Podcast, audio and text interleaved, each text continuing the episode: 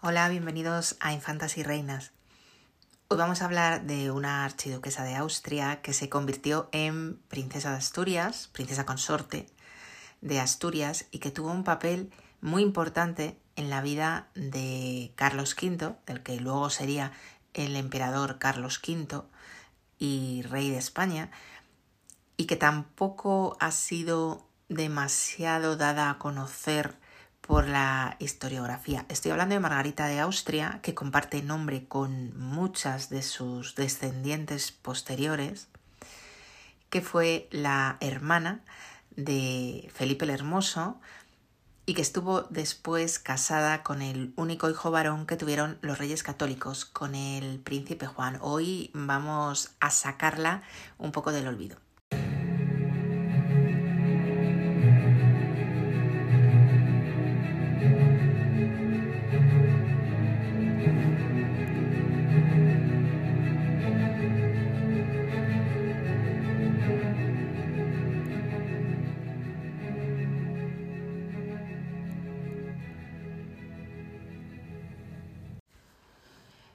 Margarita había nacido en Bruselas, que hoy en día está en Bélgica, como todos sabemos, el 10 de enero del año 1480 y moriría en Malinas, también Bélgica actual, el 1 de diciembre de 1530, por tanto estaba a punto de cumplir 51 años. Además, curiosamente, comparte fecha de muerte con nuestra protagonista del episodio anterior, con Isabel Clara Eugenia, que si no me equivoco era su sobrina tercera que murió en esa misma fecha, el 1 de diciembre, pero 103 años después. Como os decía en la introducción, eh, Margarita era archiduquesa de Austria por nacimiento, luego fue princesa de Asturias por matrimonio y fue gobernadora de los Países Bajos por designación. Era hija de Maximiliano I, el emperador, que no era emperador aún cuando ella nació, y de María de Borgoña. Su madre María de Borgoña es un personaje muy interesante que había sido la hija de Carlos el Temerario, que era duque de Borgoña, de hecho fue el último duque de Borgoña, y fue la única hija que, que tuvo en su matrimonio con Isabel de Borbón, otro nombre que se repite. Lleva el mismo nombre la madre de María de Borgoña que una de las reinas que hubo en España. Como solamente tuvo esta hija en el momento en el que su padre muere, cuando ella era joven, tenía 20 años, hereda el ducado. Y María se casó en el año 1477 con el archiduque Maximiliano, que era hijo de Federico III, y tuvo, entre todos los hijos que tuvo, le sobrevivieron dos muy conocidos. Eh, Felipe el Hermoso, que nació en el año 1478, justo al año de la boda, y Margarita, que nacería año y medio después. María de Borgoña estaba embarazada de nuevo cuando muere en el año 1482 eh, mientras montaba caballo, tras una caída de caballo. Em, esta era la madre de Margarita y ahora os voy a hablar un poco de su padre, el poderoso Maximiliano. Respecto a Maximiliano, es un personaje bastante conocido. Fue hijo de Federico III y curiosamente su madre era portuguesa, era Leonor de Portugal y Aragón. Esta Leonor de Portugal era nieta de un personaje que ya ha salido por aquí, de Fernando de Antequera. Si habéis escuchado los episodios de Reinas Medievales, en concreto el de Catalina de Lancaster y algún otro, sale este Fernando de Antequera porque fue regente de Castilla junto a Catalina de Lancaster durante la menor edad del nuevo rey, que era un niño y que era Juan II, que en el futuro sería padre de Isabel la Católica. Al quedarse Catalina de Lancaster viuda, el testamento de su marido estipulaba que en vez de quedarse ella sola como regente del reino, la regencia fuera doble. Por un lado Catalina de Lancaster y por otro lado su cuñado Fernando de Antequera. Y las relaciones entre ambos no fueron muy buenas. Pues bien, la madre de Maximiliano de Austria era nieta de este Fernando de Antequera. Maximiliano, al quedarse viudo como ya hemos dicho antes, eh, cuando muere María de Borgoña, vuelve a casarse en dos ocasiones, pero no tiene más hijos, se queda con los dos que ya hemos comentado, Felipe el Hermoso y Margarita, nuestra protagonista de hoy. En la vida de Margarita hay un episodio del que se conoce bastante poco. Y es que cuando era muy niña, tenía simplemente dos años, la comprometieron en matrimonio. Hubo un pacto que se firmó en el año 1482 que se, llama, se llamó el Pacto de Arras para acabar con las hostilidades entre Francia y el Ducado de Borgoña. El Ducado de Borgoña era el que pertenecía a María de Borgoña, que en la fecha en que se firma el Pacto de Arras ya había fallecido estipulando su deseo de que ese ducado pasara a su hijo Felipe.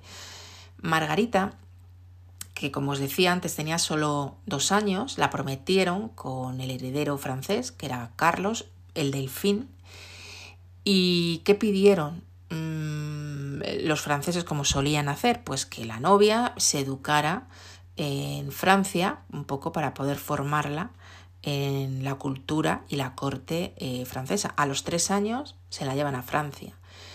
Lo que ocurre es que mm, eh, su suegro fallece, suegro de una niña de 3-4 años, fallece, su prometido sube al trono y los asesores le dicen a, a este prometido, que era ya el rey Carlos VIII, bueno, pues que no le convenía ese matrimonio, que se casase con alguien que tuviera más edad y que pudiese comenzar a procrear herederos, ¿no?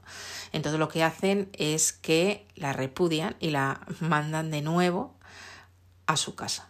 El matrimonio evidentemente no estaba consumado, Carlos VIII se vuelve a casar, se casó con Ana de Bretaña y Margarita vuelve a Bruselas. Como creo que ya todo el mundo sabe, Margarita se casó con el príncipe Juan, el único hijo varón de los reyes católicos y por tanto heredero y vino a España en el año 1497, en concreto en marzo. Tuvo una travesía un poco caótica, como podía ocurrir fácilmente en aquellos tiempos y ya les ha pasado a más personajes que han pasado por aquí. Eh, sin embargo, este matrimonio duró muy poco. A los cuatro meses de la boda, Margarita se queda viuda. Eh, el príncipe Juan dice la historiografía que era un príncipe mm, eh, con una salud mm, no demasiado buena y que en esas condiciones ya se casó. Lo que ocurre es que mm, eh, la leyenda dice que murió porque se aficionó tanto al sexo dentro del matrimonio con su nueva esposa que esto llegó a afectarle y que llegó a perder la vida por ello. Eh, claro, esto visto desde el siglo XXI nos hace gracia, ¿no? Pero ya sabéis que las explicaciones que daban entonces a estas muertes de gente joven y, muertes sin esperarse eran de todo tipo. En su caso, esto fue lo que se habló, ¿no? Que el excesivo débito conyugal había llevado al príncipe Juan a morir. Pero con los comento, si se indaga un poco, ya se ve que parece ser que su salud no era de hierro, ni muchísimo menos. Os decía antes que Margarita solo estuvo casada cuatro meses, en realidad fueron seis. Ella se casó eh, en abril del año 1497, fue cuando se celebró realmente la boda, y Juan murió el 4 de octubre de ese mismo año. Tenía solo 19 años, murió aquí en Salamanca. Y mm, bueno, pues la pobre Margarita permaneció en Castilla un pequeño tiempo prudencial porque en aquellos momentos cuando una mujer se quedaba viuda y estaba casada no se sabía si estaba embarazada o no, es decir, podía estar embarazada y la podían meter en un viaje eh, larguísimo de vuelta a, a, Bruselas y que luego quizá tuviera que volver porque tenía en sus entrañas el posible heredero, ¿no? En este caso, como no fue así, sí que volvió a su tierra y llegó a tener un nuevo matrimonio con Filiberto II de Saboya pero también quedó viuda. O sea que fijaros la vida de esta mujer, que primero repudiada en su primer compromiso y luego queda viuda dos veces tras poco tiempo de casada. En el caso de Filiberto II de Saboya, creo que fueron dos años lo que estuvo casada con él. En el año 1504 Margarita ya está viuda por segunda vez y recordad que su hermano, Felipe el Hermoso, muere en el año 1506 y es a partir de ahí cuando la vida de Margarita, que no tenía hijos, cambia. Recordad que junto a ella tenía a cuatro de sus seis sobrinos. Al morir Felipe el Hermoso en Burgos, en, en Castilla se va a quedar Juana, su esposa, con los dos hijos que habían nacido en aquella tierra, que eran Fernando y Catalina. Pero los cuatro mayores estaban junto a Margarita, eh, el que sería Carlos V, Isabel, de la que hablamos hace poco, Leonor y María. Eh, Maximiliano le encomienda dos tareas muy importantes a su hija. Por un lado, que haga de tutora y educadora y casi figura materna de esos cuatro sobrinos y por otro lado que asuma la regencia de los Países Bajos que va a hacer en un principio en nombre de su padre y luego después en nombre de su sobrino Carlos. Margarita tuvo una importancia trascendental en la educación del futuro emperador Carlos V y además tuvo una importancia también trascendental en la vida de sus sobrinos y del propio emperador Carlos, que la tuvieron quizá como esa figura materna de la que no pudieron disfrutar. Yo creo, esto es una apreciación mía personal, que para ellos su verdadera madre fue la que los crió y educó, ¿no? Que no fue Juana de Castilla, sino que fue su tía eh, Margarita, ¿no? Esta mujer, eh, Margarita, por tanto, eh, debido a ello y a través de su sobrino, ha tenido o tuvo una gran influencia en la política europea del momento. Ella se quedó en Malinas, en esa ciudad donde finalmente acabaría muriendo años después. Allí tuvo una pequeña corte, allí cuidó de los sobrinos y a partir de ahí empieza la segunda parte de su vida, mucho más importante y mucho más significativa que la primera.